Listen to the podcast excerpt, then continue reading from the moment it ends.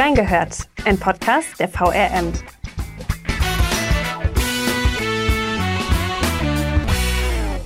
Viel zu viele Patienten, Überstunden bis zum Umfallen, unterirdische Bezahlung und psychische Belastung, die kaum tragbar ist.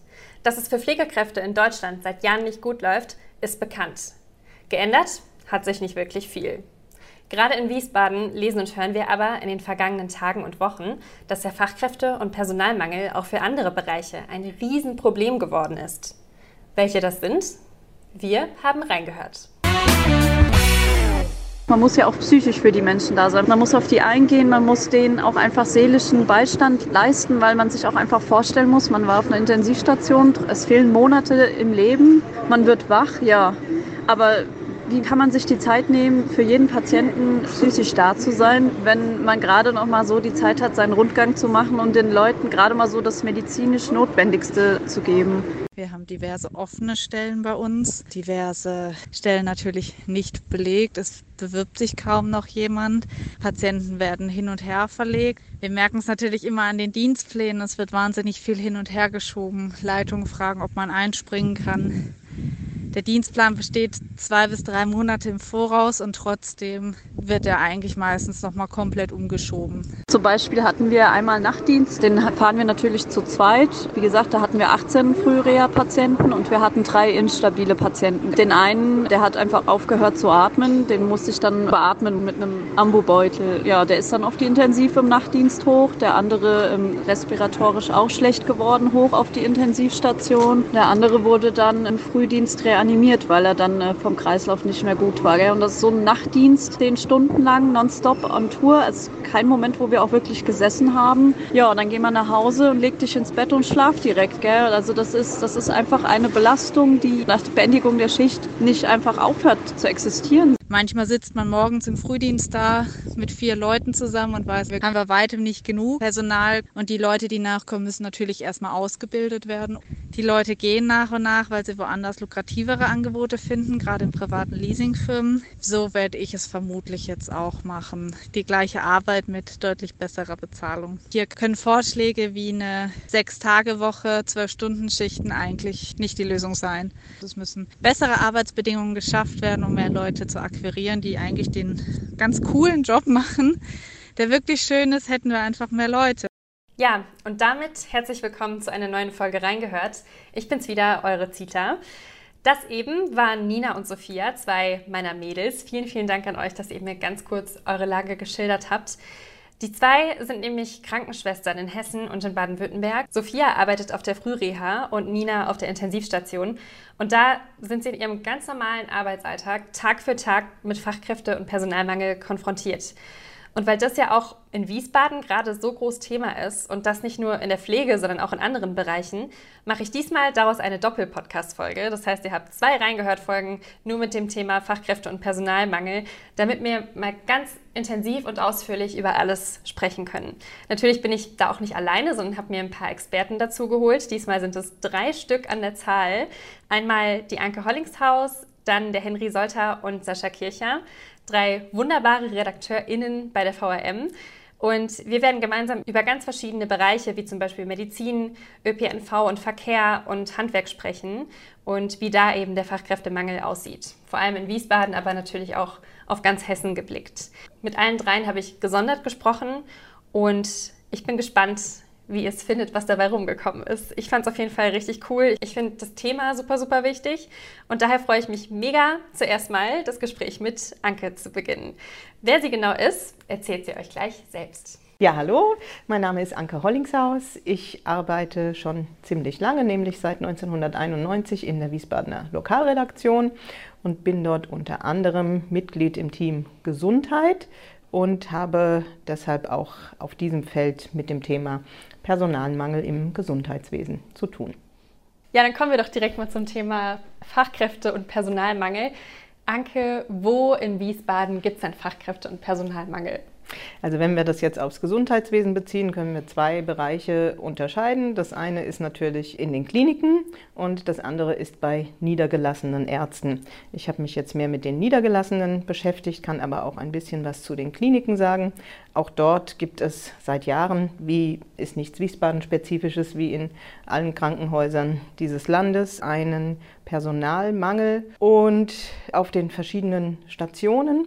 Das hat ganz verschiedene Gründe. A, gibt es eine hohe Fluktuation in diesem Bereich. Viele junge Leute steigen dann in den Beruf dort ein und aber auch irgendwann schnell wieder aus zum Teil durch Familienplanung, zum Teil aber auch, weil sie sich doch anders beruflich orientieren. Demografischer Wandel trägt auch hier mit dazu bei. Die älteren Kräfte hören auf, gehen in Rente und nicht immer kommen genügend Leute nach. Man versucht dann auch neue Wege zu gehen. Zum Beispiel jetzt recht aktuell haben die Helios HSK-Kliniken neue Pflegekräfte aus Indien angeworben. 18 oder 19 Frauen sind dann gekommen, haben teils schon dortige Berufsabschlüsse und werden hier jetzt weiter qualifiziert. Und man hofft, dass man die dauerhaft hier binden kann. Vor einigen Jahren, das muss man aber auch sagen, wurden auch speziell an den HSK auch ähm, Stellen abgebaut und das ist, wäre heute, glaube ich, nicht mehr vorstellbar, wurden Leute, die gegangen sind, auch quasi dafür belohnt, dass sie gegangen sind. Heute sucht man händeringend nach Kräften, aber kein allein Wiesbadener Phänomen. Das wäre jetzt die Klinikseite. Wenn wir jetzt mal auf niedergelassene Praxen schauen, da hatten wir gerade in den letzten Wochen eine, kann man sogar sagen, eine kleine Art Protestwelle, speziell bei den Kinderärzten nicht nur in Wiesbaden, sondern auch in, in ganz Hessen und auch im ganzen Bundesgebiet. Bei den Zahlen sieht es in Wiesbaden gar nicht so schlecht aus. Wenn man jetzt die ähm, Zahlen der KV, der Kassenärztlichen Vereinigung, mal anschaut, sind wir hier mit 109 Prozent versorgt, was Kinderärzte zum Beispiel betrifft. Das sind 18 Praxen in Wiesbaden mit 32 Ärztinnen und Ärzten. Aber trotzdem hört man immer wieder von frisch gebackenen Eltern, dass die nicht angenommen werden mit ihren Kindern, weil es einfach in den Praxen zu viel ist. Das liegt teils daran, dass es nicht genügend Ärzte gibt, aber vor allen Dingen, das sagen die Ärztinnen und Ärzte auch selbst, es fehlen die medizinischen Fachangestellten. Und das ist ein ganz großes Problem, weil auch dort kommen wenig junge Leute nach. Also es ist schwierig, junge Leute zu finden, für diesen Beruf zu begeistern, der jetzt nicht übermäßig gut bezahlt wird, der aber schon in den letzten Jahren auch ähm, Tarifsteigerungen zu verzeichnen hatte, aber trotzdem nicht sehr gut bezahlt wird. Und die Belastungen sind eben massiv gestiegen. Unter anderem wegen Corona, klar. Dort kamen gerade auf diese Kräfte ganz viele neue Herausforderungen zu, ständig neue Regelungen, verunsicherte Patientinnen und Patienten. Viele sollten und durften ja auch gar nicht in die Praxen kommen, sondern mussten dann am Telefon beraten werden. Dann kam das große Thema Impfungen. Es wurde plötzlich in den Praxen geimpft, da mussten die Leute aufgeklärt werden. Die Ärzte haben geimpft, die MFAs haben aufgeklärt. Viele, viele Eltern sind heute auch im Umgang mit Krankheiten mit ihren Kindern vielleicht verunsichert, gehen vielleicht viel schneller zum Arzt, als sie das früher gemacht hatten, wenn mal ein Kind Fieber hat oder so. Also da kamen ganz, ganz viele äh, Dinge zusammen. Auch ist es nicht immer einfach mit den Patienten zu kommunizieren, zum Teil wirklich sprachlich, wenn das Menschen sind, die nicht, ähm, noch nicht so gut Deutsch sprechen. Oder auch manche haben wohl, so ist zu hören, auch eine eine durchaus Anspruchshaltung und wollen sofort drankommen und sehen eher nur sich als andere auch. Also das ist eine ganz bunte Mischung, die die Belastung in diesem Beruf doch sehr erhöht hat. Wir gehen auch äh, gleich auf jeden Fall nochmal inhaltlich ein bisschen tiefer rein. Was mich aber interessieren würde, ich meine, Personalmangel gerade in, im Bereich Medizin kennt man ja schon länger. Was hat sich genau da verändert in den letzten Jahren, dass es jetzt so krass geworden ist oder ist es nur die Wahrnehmung, dass es jetzt so ein großes Thema ist und es war aber eigentlich die ganze Zeit schon so, wie es jetzt ist? Ich glaube, das spielt beides eine Rolle. Ich denke, durch die Corona-Pandemie hat sich der Blick der gesamten Gesellschaft auf medizinische Themen nochmal sehr verschärft. Früher lief das auch bei uns zum Teil in der Berichterstattung vielleicht eher nebenher. Und wie wichtig das Thema Gesundheit ist, hat sich natürlich durch diese Pandemie nochmal sehr deutlich gezeigt.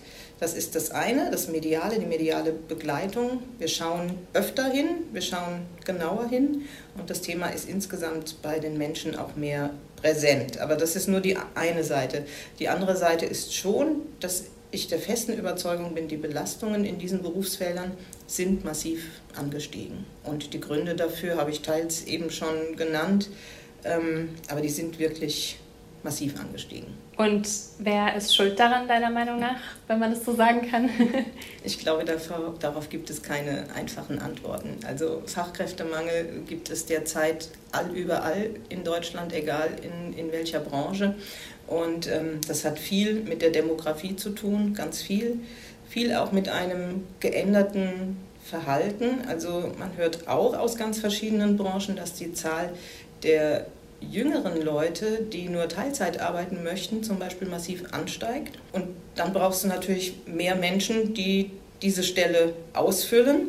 Und diese vielen Menschen gibt es aber nicht. Zum Teil liegt es aber auch an den Bedingungen in den Berufen oder daran, wenn wir jetzt mal wieder ein bisschen regionaler denken, dass man in einem Beruf, der nicht so gut bezahlt wird, im Rhein-Main-Gebiet, was sehr teuer ist, auch Schwierigkeiten hat, seinen Alltag zu gestalten, ähm, seine Miete zu bezahlen und so weiter.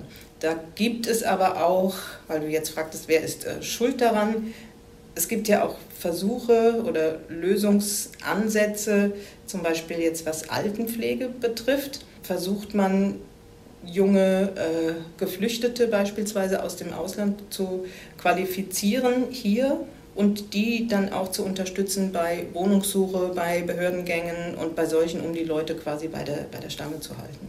Mhm. Da gibt es auch in Wiesbaden mehrere freie Träger, die so etwas anbieten. Was ich auch gelesen habe, war, ähm, das war jetzt eher bei den Kitas, weil da ja auch Personal- und Fachkräftemangel ist, dass es da so ein Quereinsteigerprogramm gibt quasi. Ist das so was, was in die Richtung geht?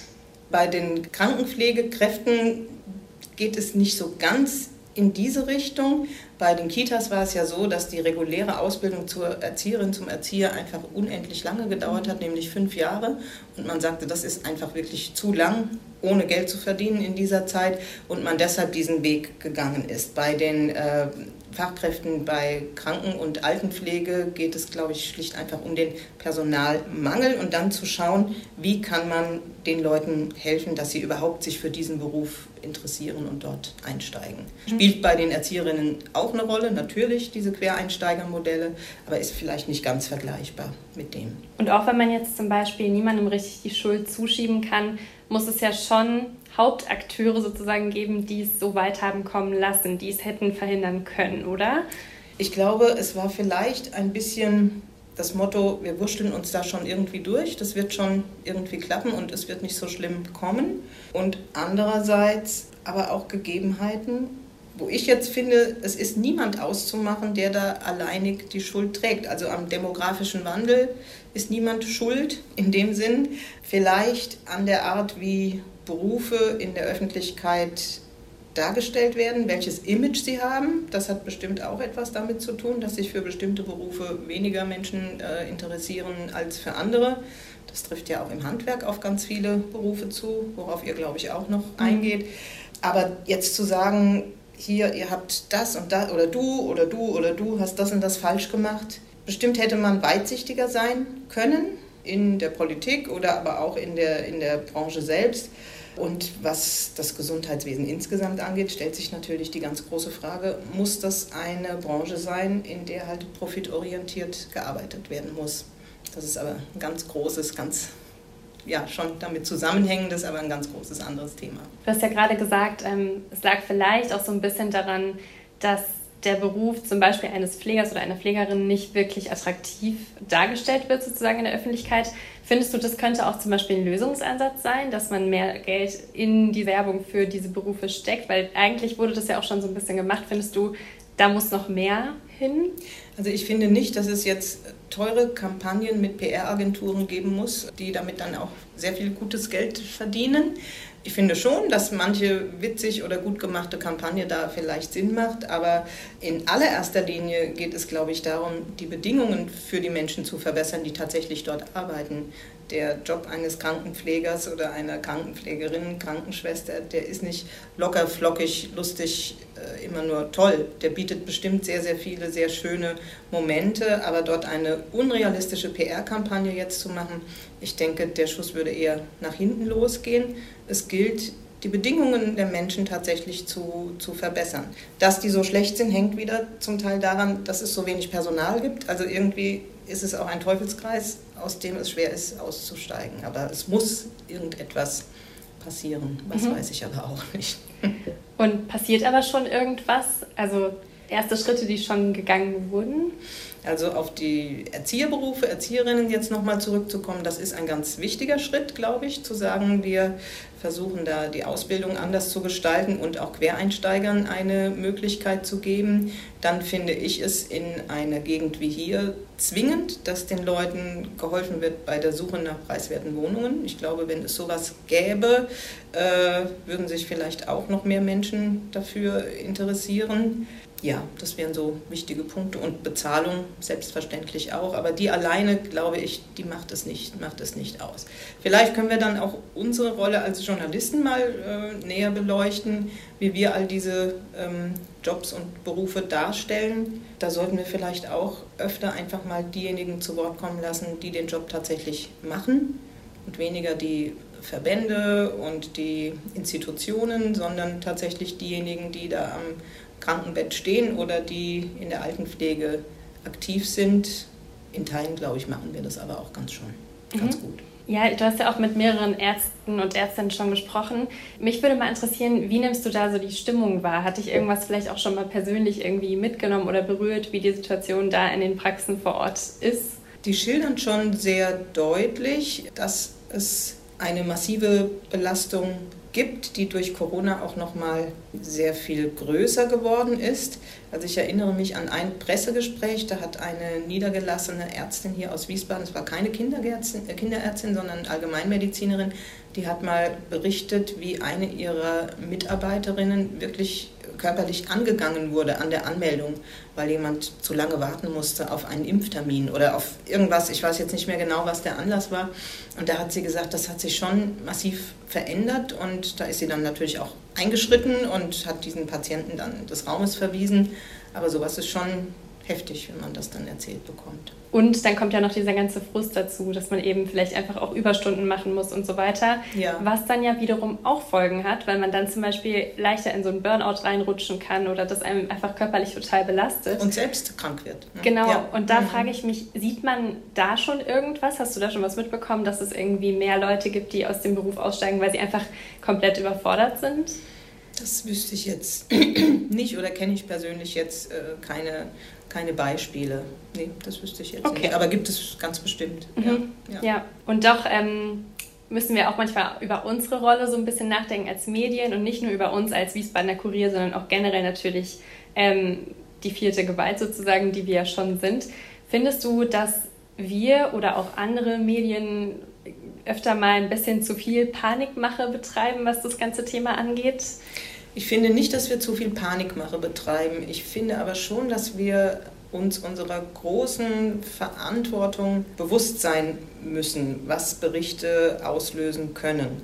Also wir haben ja beispielsweise über die Wiesbadener Krankenhauslandschaft und speziell Helios HSK auch äh, viel in den vergangenen Jahren berichtet und ich denke, das müssen wir mit großer Verantwortung tun, weil man kann auch etwas niederschreiben oder runterschreiben. Und wenn dann eine Institution, in der auch wirklich sehr viel gute Arbeit gemacht wird, dann runtergeschrieben ist, dann will da auch niemand mehr arbeiten. Und das ist, glaube ich, sehr schwer, da immer die Balance zu wahren. Also wir müssen auf jeden Fall unseren kritischen Blick da wachhalten und weiterhin draufhalten, aber uns auch immer dieser Verantwortung Bewusstsein. Und ich glaube, bei der ganzen Corona-Berichterstattung haben wir das auch sehr verantwortungsbewusst gemacht, versucht alle Bereiche zu beleuchten. Ähm, ja, wir haben da auch Impfkampagnen, alles Mögliche begleitet. Also ich glaube, da haben wir das einen ganz guten Job gemacht. Ja, du hattest ja vorhin schon so ein bisschen über die Kinderärzte gesprochen, hast ja auch erzählt, dass es eigentlich diese 109 Prozent offiziell gibt, also eigentlich 9 Prozent zu viel für Wiesbaden. Trotzdem frage ich mich bei 18 Praxen mit 32 Ärztinnen und Ärzten, ja, das sind nur die Kinder und Wiesbaden hat um die 290.000 Einwohner. Trotzdem, wenn dann mal so eine Grippewelle kommt oder Corona oder Infektionswelle, sonst was, dann ist es vielleicht trotzdem zu wenig. Gibt es da dann irgendwelche Notfallpläne oder sowas für Wiesbaden? Also es gibt ja in den Zeiten, wenn die Arztpraxen geschlossen sind, also ich sage jetzt mal grob nach 18 Uhr unter der Woche, ich glaube mittwochs auch nachmittags und am Wochenende gibt es ja kinderärztlichen Notfalldienst. Der ist angesiedelt an den HSK, hat aber mit den HSK eigentlich nichts zu tun, mhm. sondern wird abwechselnd von den Niedergelassenen eben bestückt. Der dann, aber jetzt auch schon mal ausfallen musste, habe ich bei dir gelesen. Der musste jetzt ne? einmal ausfallen, genau, genau weil, glaube ich, eine Mitarbeiterin, also keine Ärztin, sondern eine medizinische Fachangestellte, selbst an Corona erkrankt war. Und ansonsten gibt es ja dann eben die äh, normale Notaufnahme in den HSK selbst. Da wird halt immer geschaut, wer kommt wohin. Also das, das gibt es schon. Und die Ärzte vertreten sich ja auch gegenseitig, zum Beispiel in Urlaubszeiten oder so. Aber findest du, dass das zum Beispiel auch eine Lösung sein könnte, da vielleicht irgendwie nachzurüsten? Naja, da stellt sich die Personalfrage ja genauso. Also mhm. wer soll dann den Notdienst machen?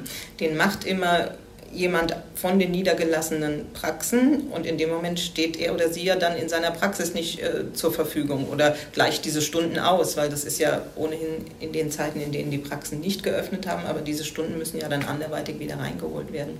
Schwierig. Dann hattest du in einem deiner Artikel, den wir natürlich auch in den Shownotes verlinken, liebe Zuhörerinnen und Zuhörer, damit ihr auch nochmal nachlesen könnt, ähm, da hattest du über den Aktionstag geschrieben, dass an einem Tag die Ärztepraxen oder viele Ärztepraxen hier in Wiesbaden nicht erreichbar waren, um so ein bisschen auf das Thema Personalmangel aufmerksam zu machen. Findest du solche Aktionen gut? Wäre die erste Frage. Und die zweite, hat es etwas gebracht? Gut finde ich die Schon, weil äh, es wurde in manchen Praxen dann auch auf dem Anrufbeantworter gesagt, warum das so ist. Und es ist ja auch nicht so, dass die gar nicht erreichbar waren. Also wenn jetzt jemand wirklich lebensbedrohlich erkrankt war, dann hat man schon Ärzte erreichen können und Ärztinnen. Aber äh, ich glaube schon, dass so etwas was bringt, weil dann auch die Patienten, wenn die jetzt selbst betroffen sind und dann hören, ups, meine Ärztin ist jetzt nicht da, weil sich vielleicht mehr Gedanken darüber machen, als wenn das nur nur in der Zeitung steht oder nur im Fernsehen kommt oder so. Von daher denke ich schon, dass es gut ist. Was es gebracht hat, keine Ahnung, weiß ich nicht. Okay, also man sieht jetzt auch noch nicht oder man hat nichts gehört irgendwie, dass, nee, dass auch da Leute sich zum Beispiel aufgeregt haben, was ich mir auch vorstellen könnte, ja, oder? Ja. Also, ich habe nichts gehört. Nee. Okay, ja. okay. Dann hattest du ja auch ein bisschen was über die Altenpflege geschrieben. Und da hast du berichtet, dass ab Oktober dieses neue Infektionsschutzgesetz gilt. Das heißt, dass sozusagen Pflegekräfte Test- und Impfnachweise kontrollieren müssen. Da stand auch dieser Satz Bürokratie statt Zeit für Pflege. Was genau hältst du davon? Ich weiß nicht, ob ich mir da ein Urteil erlauben kann. Es ist ein Bundesgesetz. Ich habe nur über eine kleine Wiesbadener Aktion dazu berichtet. Dass Altenpflege schon jetzt über und über mit Bürokratie belastet ist, das steht fest. Also die müssen ja auch jetzt schon, wenn ich überspitzt sage, jeden Schluck, den ein alter Mensch trinkt, müssen die dokumentieren, was auch wieder seinen Sinn macht. Aber da ist es wirklich so, dass die oft kaum Zeit für die eigentliche Pflege, geschweige denn für Zuwendungen zu den Menschen haben. Also da müsste man sich dringend etwas, ein anderes Modell aussuchen. Es gibt ja in manchen äh, Altenheimen dann auch äh, Ehrenamtliche, die dann kommen und mal den Menschen vorlesen oder so. Aber das kann ja auf Dauer auch nicht die Lösung sein, dass man darauf nur alleine setzt. Aber zu dem Gesetz im Einzelnen bin ich nicht ähm, informiert genug, um da was zu sagen. Aber völlig klar ist, dass die Altenpflegerinnen und Pfleger schon jetzt über Gebühr mit Bürokratie irgendwie belastet sind. Mhm. Könnte man da vielleicht eine extra Bürokraft oder sowas einstellen, die das Ganze erledigt, oder ist das auch wieder unrealistisch? Könnte man bestimmt überlegen, also quasi ein, ein, ein neues Berufsbild erfinden, was nur die verwaltungsmäßigen Sachen macht. Aber diese Person müsste ja dann, wenn es jetzt um die Dokumentation geht, immer mitlaufen mit dem Pfleger oder der Pflegerin und dann sagen, die Frau XY ähm, hat heute zu wenig, zu viel getrunken, hat so und so viel Fieber oder ist desorientiert. Das ist, glaube ich, schon ganz gut, wenn das in einer Hand bleibt, aber vielleicht könnte man wieder etwas ähm, runterschrauben mit dem, was alles bürokratisch gemacht werden muss. Dann gab es noch einen Text von der Nele Leubner, auch eine Kollegin von uns, aber eher so ein bisschen auf den Ärztemangel in ganz Hessen bezogen. Da ging es auch hauptsächlich um die Infektwelle im Sommer, die auch nochmal zusätzliche Belastung war quasi für die ganzen Arztpraxen in Hessen und auch um die Flüchtlingswelle aus der Ukraine, weil auch da natürlich viele Leute noch traumatisiert sind, also auch psychisch angeschlagen sind, plus teilweise kein Deutsch sprechen und das Ganze führte so ein bisschen dann auch zu, zu Überforderung in den Praxen. Hast du das in Wiesbaden auch wahrgenommen? Speziell jetzt nicht, aber ich denke schon, dass es hier genauso ist wie anderswo auch, zumal ja in die größeren Städte äh, in der Regel mehr Geflüchtete kommen als aufs platte Land. Also von daher sind wir da bestimmt auch hier massiv davon betroffen. Ja. Mhm. Und gibt es da einen Unterschied zum Beispiel zwischen den Kinderarztpraxen und den normalen Arztpraxen? Jetzt auf das bezogen, aber auch generell, was zum Beispiel den Fachkräftemangel angeht oder eher nicht so? Das weiß ich nicht. Also in den okay. Kinderarztpraxen ist er massiv. Ob es bei den anderen auch so ist, das weiß ich jetzt nicht so genau. Okay. Mhm. Ja, eigentlich waren das schon meine Fragen. Ich weiß nicht, hast du noch irgendwas, ähm, was du gern loswerden wollen würdest oder irgendwas, äh, was dir auf dem Herz liegt oder so?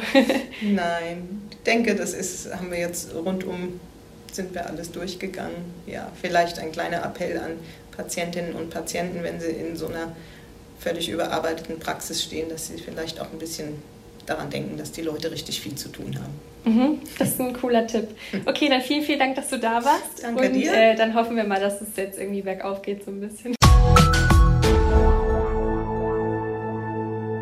Ja, das war das Gespräch mit Anke. Total spannend, oder?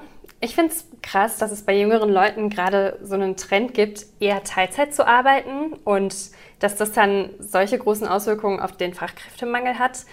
Aber eigentlich ist es ja auch irgendwie klar. Kommen wir jetzt mal zu einem ganz anderen Thema. Ich weiß ja nicht, wie ihr so unterwegs seid in eurem Alltag und wie ihr von A nach B kommt. Ihr könnt ja gerne mal beim Wiesbadener Kurier auf Insta oder auf Facebook berichten. Ich persönlich habe kein Auto. Das heißt, ich bin auf den öffentlichen Nahverkehr angewiesen. Und ganz ehrlich, ich könnte euch ein Lied davon singen, wie oft ich in den letzten Wochen wartend an der Bushaltestelle stand, der Bus dann aber gar nicht kam oder viel zu spät kam oder wenn er dann doch mal gekommen ist, so überfüllt war, dass ich nicht mehr reingepasst habe. Also nicht nur ich, sondern auch andere. Das Problem ist ganz klar zu wenig Personal. Aber was ist denn eigentlich der Grund dafür? Darüber habe ich mit Henry gesprochen, der sich nicht nur im Thema SW und Verkehr auskennt, sondern auch im Bereich Handwerk. Gerade im Handwerk nämlich gibt es genauso einen Fachkräfte- und Personalmangel. Und die Handwerkskammer kündigt dramatische Folgen an, wie Henry in einem seiner Artikel geschrieben hat. Generell gibt es zu dem Thema viele Artikel. Einer zum Beispiel auch mit der Überschrift Sinkende Azubi-Zahl in Wiesbaden verschärft Fachkräftemangel. Und generell dieses Thema Azubis ist natürlich auch nochmal eins, gerade in Wiesbaden, weil es immer weniger Auszubildende gibt. An den beruflichen Schulen in Wiesbaden werden im Schuljahr 2021-22 9.484 junge Menschen unterrichtet, 62 Prozent davon im dualen System. Und in ganz Deutschland haben im vergangenen Jahr ca. 510.900 Menschen in Deutschland eine Lehre begonnen, so wenige wie noch nie, wie das Statistische Bundesamt mitgeteilt hat. Was das alles zu bedeuten hat und wie wir das einordnen können, dazu ist hier jetzt Henry. Ja, ich heiße Henry Solter, ich bin Redakteur in der Wiesbadener Stadtredaktion und ähm, wir haben ja bei uns in der Redaktion verschiedene Thementeams, also verschiedene Ressorts. Da bin ich zuständig für die Themen Verkehr, Bauen und Stadtentwicklung und ich beschäftige mich auch mit der Wirtschaft, wo dann auch, das ist ja auch Thema heute, das Thema Fachkräftemangel dazugehört, zum Beispiel im Handwerk. Mhm. Also Handwerk ist schon mal das eine. Wo in Wiesbaden gibt es denn Fachkräfte- und Personalmangel? Das ist ja heute so ein bisschen das Thema. Versuch mal, das für dich irgendwie einzuordnen. Ja, ähm, wenn man jetzt sich irgendwie so umschaut, äh, kann man sagen, überall eigentlich. Ja. Ähm, ob das jetzt Gastronomie ist, ob das die Pflege ist, was man ja auch durch die Corona-Pandemie stark mitbekommen hat. Aber natürlich auch, wie wir schon angesprochen haben, im Handwerk, im Verkehrswesen, also sei es jetzt äh, bei der Bahn, das habt, habt ihr bestimmt auch viel, also die Hörer haben das ja bestimmt auch mitbekommen, ob es jetzt der Stell Stellwerkausfall in Bischofsheim ist, wodurch die S8 gar nicht fahren konnte. Oder eben auch, das ist ja in Wiesbaden aktuell auch das große Problem, Busfahrermangel äh, bei SW Verkehr. Das sind so, denke ich, für Wiesbaden die großen Themenfelder. Aber es gibt natürlich noch viel mehr. Ja, krass. Du bist ja auf jeden Fall der Experte für Verkehr und also generell dieses SW-Thema. Da gehen wir auch gleich auch drauf ein. Ich wäre dafür, dass wir jetzt erstmal mit dem Handwerk anfangen. Mhm. Generell das Thema Ausbildungsplätze ist ja immer wieder zu lesen. Man hört ganz viel, dass es noch super viele Ausbildungsplätze gibt, also dass Leute sich nicht genug bewerben.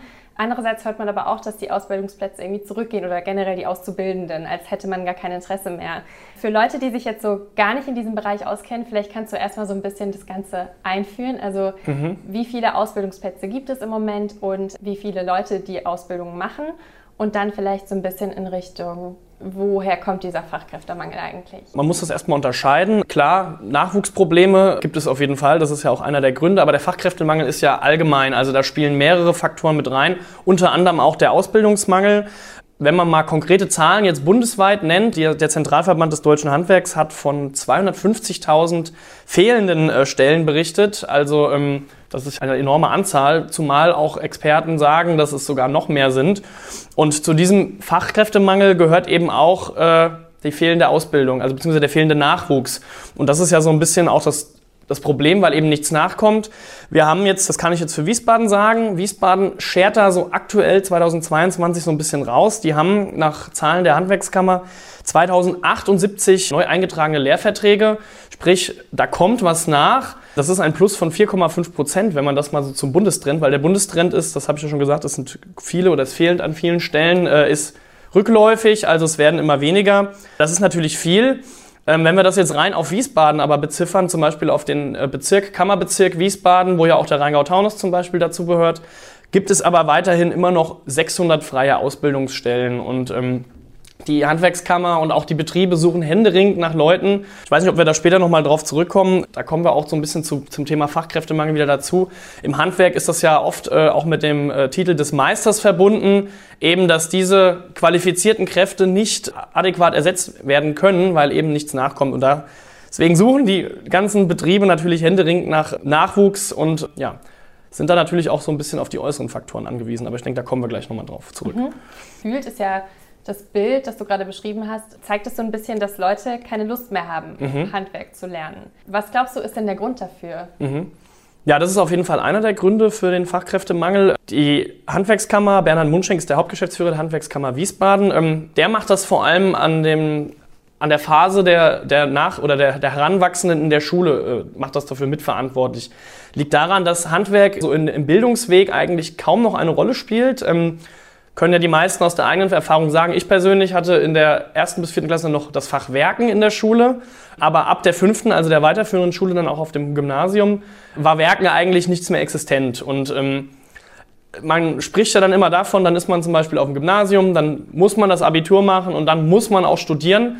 Und äh, diesen Weg äh, schlagen immer mehr Leute ein, auch in den letzten Jahren dass sie einfach diesen akademischen Weg gehen und nicht irgendwie diese Option sehen, ja, okay, ähm, die können ja trotzdem ihr Abi machen, aber wir gehen dann, machen eine Lehre zum Beispiel. Und ähm, das wird dann auch von den Schulen nicht ausreichend, zumindest nach äh, Meinung vieler Leute aus dem Handwerk, nicht außen, ausreichend transportiert, dass man eben auch diesen Handwerkerberuf äh, geben kann, wo man auch, das steht außer Frage, super verdienen kann, ohne jetzt vielleicht einen Bachelor oder einen Master zu haben. Weil der Meister, und das ist auch, was äh, viele Leute aus der Branche sagen, der Meister muss eigentlich den gleichen Status wie ein Master haben. Und ähm, das ist so in der öffentlichen Wahrnehmung eben überhaupt noch nicht so. Und da soll man dann vor allem im Bereich der Bildung fordern viele neu ansetzen. Mhm. Findest du auch, das wäre ein guter Lösungsvorschlag, zum Beispiel den Titel Meister in Master umzubenennen oder vielleicht auch noch so ein bisschen Forschung mit reinzunehmen in die Ausbildung? Ja, definitiv. Also ich glaube, alles, was dann irgendwie den, den Meister so in ein besseres Licht rückt, sage ich jetzt mal ganz flapsig, ähm, hilft auf jeden Fall. Zumal ja auch, äh, das muss man ja bedenken, so eine Lehre dauert dann auch äh, drei Jahre und bis du dann den Meister hast, du bist dann wirklich in deinem Ge Gebiet eine absolute Fachkraft. Ich habe ja selber den akademischen Weg beschritten, aber wenn ich dann zum Beispiel sage, ich habe jetzt einen Bachelor oder äh, den, den Master, habe ich im Zweifel aber noch nicht diese Berufserfahrung, die eben auch ein, ein Lehrling oder auch ein Ma äh, Meister hat. Und ich finde, genau da sollte man das entscheidend gewichten und das auch in die öffentliche Wahrnehmung transportieren. Und deswegen, ähm, alle Maßnahmen, die dem hilfreich sein können, kann man nur begrüßen, meiner Meinung nach. Hast du auch mal mit Auszubildenden selbst geredet, die zum Beispiel eine Ausbildung zum Handwerker oder sowas machen? Wie ist so die Stimmung unter denen? Man muss das so, also ja, wir haben äh, ja auch hier eine Rubrik, immer der Lehrling des Monats, den die Handwerkskammer Wiesbaden macht, wo dann eben explizit Leute vorgestellt werden, die ähm, sich hervorgetan haben, auch in ihrem, im Rahmen ihrer Ausbildung. Und das, das ist ja immer so ganz bemerkenswert, wenn dann mal die Leute den Schritt auch gegangen sind äh, in ihren Ausbildungsberuf, ähm, schwärmen die dann teilweise auch davon. Also ob das jetzt der Dachdecker ist oder ob das äh, Fliesenleger ist, alles Berufe, die wir, die wir dringend brauchen jetzt äh, in den kommenden Jahren äh, denen macht das super viel Spaß, weil, weil das muss man auch sagen. Ähm, du hast eben nicht diesen Konkurrenzkampf, den du vielleicht, wenn du irgendwie ein VWL-Studium hast und dann irgendwie versuchst, irgendwo in ein Unternehmen zu kommen. Mittlerweile suchen die Leute wirklich händeringend nach dir und wenn du dich dann, glaube ich, nicht ganz so ungeschickt anstellst, hast du da auch super gute Chancen. Und das merken die Leute auch. Es wird sich gekümmert, weil eben man diese Kräfte dann auch halten möchte seitens der Unternehmen. Und dadurch geht es den, oder geht's den äh, Auszubildenden dann oft sehr, sehr gut und fühlen sich auch sehr gut betreut. Und das ist so das, was ich so gehört habe. Ist nicht überall so, klar, aber äh, von vielen tatsächlich, ja. Und was glaubst du, kann man irgendjemanden quasi als Schuldigen benennen oder kann man sagen, irgendjemand hat da versäumt, vielleicht dem entgegenzuarbeiten, dass es im Moment so wenige Auszubildende gibt in dem Bereich Handwerk? Ja, Schuldige zu benennen ist natürlich immer schwierig. Ich glaube, wir sollten erstmal so über die Hauptgründe sprechen. Klar, denn die Nachwuchsprobleme äh, sind das eine, aber es gibt ja auch Gründe, warum es generell zu wenig Fachkräftemangel gibt. Da sprechen wir vor allem zwischen einer schwachen Handwerkskonjunktur, so 95 bis 2005, äh, wo es einfach wenig, wenig Aufträge gab und wo dann äh, sich auch der Personalabbau äh, daraus, daraus resultiert hat. Ich meine, wenn du wenig Aufträge hast, äh, kannst du natürlich nicht zwei Kräfte zu viel beschäftigen, in Anführungszeichen. Sprich, diese Leute sind dem Handwerk dann in der Zeit verloren gegangen und sind in andere Berufe gewechselt. Und das auch wenn das schon 15 Jahre her ist oder beziehungsweise 17 Jahre, wirkt das noch nach einfach. Dazu kommt, das ist was, wo keiner drauf Einfluss hat, beziehungsweise nicht, nicht direkt ist der demografische Wandel. Eben, dass äh, die Leute immer älter werden, es rücken weniger Leute nach. Ähm, die Zahl der Schulabgänger ist ja auch geringer. Also ähm, selbst wenn du jetzt sagst, äh, Leute auf dem Gymnasium gehen häufiger in die Handwerksberufe, es sind einfach weniger von der Anzahl. Und was ein ganz großes Problem ist aktuell, beziehungsweise das wird uns so die nächsten eins bis zwei Jahre auch ereilen, ist ähm, der Jahrgang 64, so sagt man. Äh, das sind die Leute, die äh, demnächst in die Rente eintreten. Ähm, es ist ja so, dass man im Handwerk äh, kürzer arbeitet als in anderen Berufen zum Beispiel, weil eben die körperlichen Anstrengungen auch so hoch sind. Und ähm, 2014 hat ja die Bundesregierung eingeführt, dass es äh, die Möglichkeit einer abschlagsfreien Rente mit 63 gibt. Sprich, äh, das ist, im Handwerk ist es meistens sogar noch früher mit Ende 50, aber Dadurch haben die Leute, wenn sie 45 Jahre äh, auch eingezahlt haben in die Rentenkasse, äh, die, die Chance, in Anführungszeichen früher in die Rente zu gehen. Und ähm, das wird jetzt nach und nach passieren und äh, das kann man den Leuten ja auch nicht verübeln, ist ja auch klar.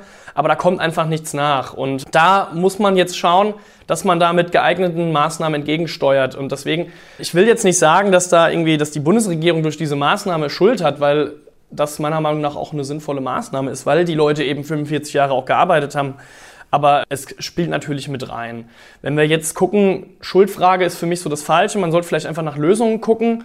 Ähm, Lösung, habe ich jetzt schon gesagt, äh, ist einfach die Hochschulabsolventen zurückgewinnen. Also das sagt Leute, die vielleicht schon in den Bachelor gegangen sind, aber dann sagen, ey, ich komme damit irgendwie gar nicht zurecht, ich muss mich komplett äh, neu erfinden und da wäre das Handwerk vielleicht sogar eine Idee. Man muss versuchen, alle Bevölkerungsgruppen einzubinden, sei es klar die Leute, die einen anderen Berufsweg haben, aber auch Frauen sind äh, eine Option. Frauenquote wäre zum Beispiel auch eine Option, dass man einfach sagt, man möchte mehr Frauen in die Berufe bekommen, weil ich bin der festen Überzeugung, dass Frauen auch fast jeden Handwerksberuf auch genauso gut ausüben können wie, klar, mit körperlichen Arbeiten muss man natürlich schauen, aber spricht da nichts dagegen, dass sie den, den Beruf genauso gut ausüben wie Männer. Gleiches wäre mit Älteren oder auch mit Migranten zum Beispiel, äh, dass man denen die Hürden vielleicht etwas geringer schraubt. Die Leute oder die Betriebe sind ja auch händeringend äh, auf der Suche nach Nachwuchs und äh, da sind dann zum Beispiel Flüchtlinge auch eine, eine, Option und viele machen das ja auch. Es gibt ja auch hier in Wiesbaden super tolle positive Beispiele für Flüchtlinge, die jetzt in ihren Handwerksbetrieben da total aufgehen. Ähm, muss man schauen und ähm, das sind so Möglichkeiten, äh, was man machen könnte. Was natürlich auch dazu kommt, äh, da sprechen wir nachher beim Thema SW, glaube ich, nochmal drüber, ist äh, die Personalpolitik in den Betrieben. Einfach, dass man Anreize schafft, dass man den Beruf attraktiver macht, sei es jetzt Gesundheitsförderung oder, ähm, keine Ahnung, die Qualifizierung oder Chancen zur Weiterbildung einfach gibt. Mhm. Und wahrscheinlich auch ein bisschen nochmal das Gehalt erhöhen? Oder findest du das genug aktuell? Weißt du, wie viel so ein, so ein Auszubildender da verdient? Ähm, die Lohnentwicklung war auch ein Grund, warum viele aus dem Handwerk gegangen sind, so die letzten oder im letzten Jahrzehnt. Ähm, das hat sich aber tatsächlich äh, deutlich verbessert. Ähm, ich habe jetzt keine genauen Zahlen, weil das natürlich auch Handwerk, äh, zum Beispiel das Handwerk in Wiesbaden sind ja, glaube ich, 127 verschiedene Berufe, äh, wo der Raumausstatter unterschiedlich verdient zum, zum Dachdecker zum Beispiel. Ähm, aber äh, der Trend geht auf jeden Fall dahin, die letzten Jahre, dass die, die Lohnentwicklung sich deutlich verbessert hat. Eben äh, ganz normales Marktgeschehen. Wenn der Bedarf hoch ist, fließt natürlich auch mehr Geld oder bekommen die Leute auch mehr Geld, wenn eben Mangel da ist. Ja. Also liegt eigentlich nicht an der Bezahlung, sondern wahrscheinlich auch eher so ein bisschen an dem Image, das das Ganze hat. Genau. Das Image ist ja, das ist ja so ein bisschen verrückt auch. Handwerker sind bei den Leuten, eben weil sie auch so rar sind aktuell, haben ein super gutes Image. Also äh, die Leute sehen Handwerker wirklich als super, wichtig an. Ähm, nur diesen Beruf zu ergreifen, das ist so ein bisschen das Problem. Und äh, ja, da, das ist, würde ich sagen, das besteht ein Hemmnis, äh, diesen Beruf zu ergreifen, vor allem dann auch bei den Jüngeren. Klar, wenn du schon ein paar Jahre im Berufsleben bist, so ein Quereinstieg fordert natürlich dann auch viel Mut und äh, das macht natürlich auch nicht jeder. Und weißt du, wie es da in Wiesbaden aussieht? Gibt es da schon ganz konkrete Schritte, die vielleicht auch schon gegangen wurden, um das ganze Thema so ein bisschen interessanter wieder zu gestalten oder mehr Leute anzulocken oder irgendwie sowas? Ja, also die Betriebe sind ja sehr umtriebig, wenn man es wenn jetzt so sagen kann. Die versuchen natürlich viel, aber auch die Handwerkskammer Wiesbaden äh, versucht da ganz viel, ähm, ist da auch in den sozialen Medien sehr aktiv. Ähm, ich weiß nicht, jeder oder auch von den, von den Hörern hat bestimmt schon mal an den äh, Plakate gesehen mit äh, Handwerk und äh, nur weil deine Eltern Akademiker sind, musst du das nicht automatisch auch machen. So. Also da sind schon sehr, ähm, sehr, sehr viel Werbung auch. Ähm, die Handwerkskammer geht mit, mit Podcasts ganz neue Wege zum Beispiel. Also das ist, man versucht wirklich bei der jungen Zielgruppe auch anzusetzen. Äh, man versucht das über Berufsinformationstage. Ähm, also da ist, da ist schon Engagement da. Die Handwerkskammer kritisiert aber natürlich auch, dass da von den Schulen noch zu wenig kommt. Stichwort Berufsinformationstage, das hatte äh, Bernhard Munschenk von der Handwerkskammer Wiesbaden auch gesagt. Alles gut und schön, diese Berufsinformationstage. An vielen Schulen äh, gibt es ja dann sozusagen Berufs- oder so Art Schullaufbahn, Betreuer oder sowas, die dann auch den Schülern Rückmeldung geben können, in welchem Berufsfeld sie sie sehen zum Beispiel. Das machen ja oft an Schulen normale Lehrer, die dann eigentlich auch, keine Ahnung, dann später, eine Stunde später Deutsch im Deutschunterricht sind. Also eher nur so auf, äh, mit halber Flamme. Äh, das soll gar nicht deren Engagement mildern, weil äh, das ist erstmal super, dass die das überhaupt machen, aber Mundschenk fordert natürlich dann auch, äh, dass das jemand Hauptamtliches macht, der sich nur damit beschäftigt. Und dann natürlich auch, äh, wenn er da Stärken von Schülern im Handwerk vielleicht sieht, dass er da auch aktiv dahinter steht. Und ähm, das sieht er zum Beispiel auch an den Wiesbadener Schulen noch zu gering ein oder schätzt er zu gering ein. Ja. Wie ist es denn im Handwerk in Wiesbaden generell? Ich kenne das jetzt nur zum Beispiel aus der Pflege und da hatten wir auch mit der Anke schon drüber gesprochen, dass die Zustände auf der Arbeit einfach miserabel sind teilweise. Dass wirklich, keine Ahnung, Leute so viele Überstunden schieben müssen oder unter ganz grausamen Zuständen irgendwie arbeiten. Bei den Handwerkern hört man das ja auch oft, dass sie irgendwie, keine Ahnung, dass sie in der Hitze irgendwie auf dem Dach stehen müssen oder keine Ahnung was.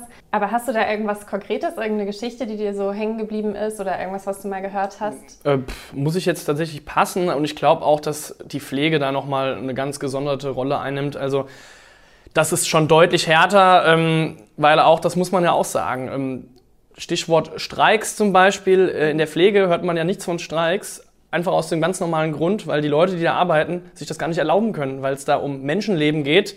Das ist nicht so wie, wo wir später nochmal dazu kommen, zum, zum Bus und Bahn, wo dann ein Streik, ja, dann kommen die Leute halt einen Tag nicht zur Arbeit. Auch blöd, aber äh, das ist nicht äh, lebens- oder lebensnotwendig, wie jetzt äh, beispielsweise in der Pflege. Und die haben halt so gar keine Möglichkeit, sich irgendwie ähm, Gehör zu verschaffen. Das sind einfach ehrbare Leute zum größten Teil, die dann wirklich äh, einfach sagen, ja, wir müssen jetzt diesen Job weitermachen. Im Handwerk ist das natürlich ist das auch anders. Äh, klar äh, muss da ein Dach fertig gedeckt werden oder sowas, aber da hängt im Zweifel, wenn es richtig gemacht wurde, kein, äh, kein Leben dran. Die Verhältnisse im Handwerk in Wiesbaden, klar gibt's immer wieder schwarze Schafe, auch irgendwie Schwarzarbeit auf Baustellen ist in Wiesbaden auch ein absolut gängiges Phänomen, leider muss man ja so sagen ähm, wo dann die Verhältnisse auch nicht, nicht gut sind. Aber jetzt in den meistergeführten Betrieben, so in Wiesbaden, herrschen größtenteils gute Verhältnisse auch für die Mitarbeiter. Und ähm, das ist auch das, was ich zurückgemeldet bekommen habe von der Handwerkskammer. Ja. Und da ist auch nicht so eine hohe Fluktuation, also dass Leute quasi immer wieder nach zwei Jahren dann mal kündigen und woanders hingehen, sondern ist das Handwerk schon eher ein Bereich, wo man auch längerfristig bleibt? Es kommt natürlich so ein bisschen drauf an. Man muss ja im Handwerk auch äh, unterscheiden zwischen zulassungspflichtigen und zulassungsfreien äh, Unternehmen. Äh, kurze Erklärung, zulassungspflichtig sind die Berufe im Handwerk, die äh, einen Meister bedürfen. Also da musst du, wenn du ein Unternehmen anmeldest, die fachliche Qualifizierung haben, eben den Meister. Und dann gibt es die zulassungsfreien Berufe, wo quasi jeder irgendwie äh, ein Unternehmen anmelden kann oder einen Betrieb anmelden kann und dann äh, dort zu arbeiten.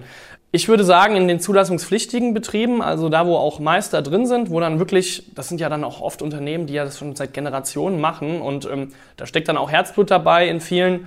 Und wenn die dann äh, Nachwuchskräfte äh, sich ranholen oder neue Mitarbeiter, die versuchen natürlich alles, dass die dann bleiben. Und da ist es so, dass die Mitarbeiter auch länger bleiben.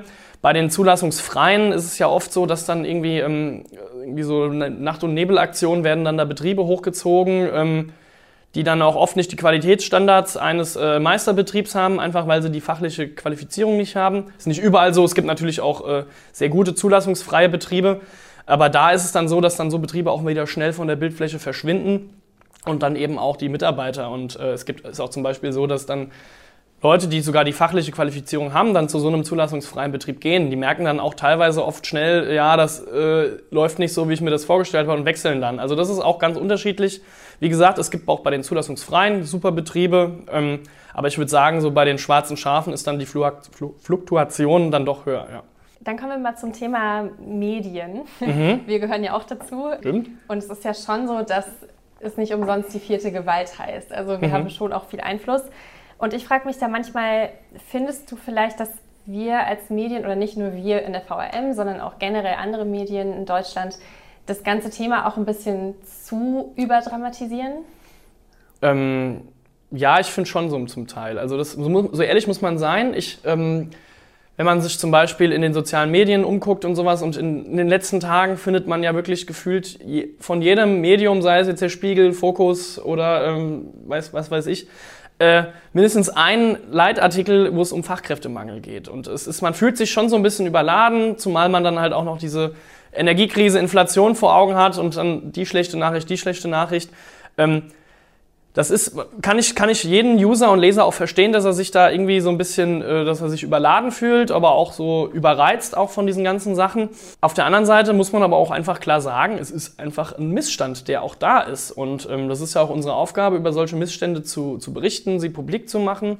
Und ähm, nur weil man eben nicht darüber berichtet, weil es vielleicht den Leuten nicht gefällt und äh, die schon genug schlechte Nachrichten um die Ohren haben, ändert das ja nichts an der Tatsache, dass eben dieser Missstand da ist. Und ähm, ja, ich kann jeden verstehen, der das ein bisschen dosierter gerne haben könnte. Ähm, manchmal dramatisiert man das dann auch, klar, mit, mit, Überschriften bis so und so viel fehlen uns so und so viele Handwerker. Ähm, das sind natürlich dann auch reißerische Überschriften, die dann auch äh, ihren Zweck dann erfüllen bei den Leuten. Ähm, wir zum Beispiel äh, oder ich äh, in meiner Arbeit äh, berufen mich da rein auf Aussagen der Handwerkskammer, die natürlich auch es versucht ein bisschen zuzuspitzen, auch ein bisschen einfach um die Leute so ein bisschen zum, zum Aufwachen vielleicht zu bewegen und auch zu sagen, ja, wir brauchen eben die Leute, äh, bitte denkt darüber nach, auch vielleicht sich an Eltern zu richten, so an eure Kinder. Schließt nicht von vornherein diese Ausbildung aus, wenn es Talent dafür hat. Sowas. Aber ja, ich kann die Leute verstehen, die das ein bisschen zu viel finden. Ähm, ich sehe natürlich trotzdem die Berechtigung. Ähm, man muss vielleicht so ein gesundes Mischverhältnis finden. So, liebe Leute, bevor es weitergeht, machen wir hier einen kleinen Cut und sprechen dann kommende Woche weiter. Henry erzählt uns dann noch ein paar Details von SW Verkehr und empfiehlt, ob er aktuell eher Bus fahren würde oder eine Alternative nutzen würde. Und natürlich ist dann auch noch Sascha Kircher zu Gast, dem ich auch die Frage stellen werde, ob wir als Medien oder als JournalistInnen nicht manchmal die ganze Lage ein bisschen dramatischer darstellen, als sie eigentlich ist und natürlich gibt es auch Details zu der Abwanderung von SW Verkehr zur neuen Kommunalverkehr Rhein-Nahe GmbH. Also hört unbedingt rein, wird mal wieder skandalös und spannend. Bei Feedback, Fragen und Themenwünschen meldet euch gerne bei audio.vrm.de und ansonsten bis nächste Woche.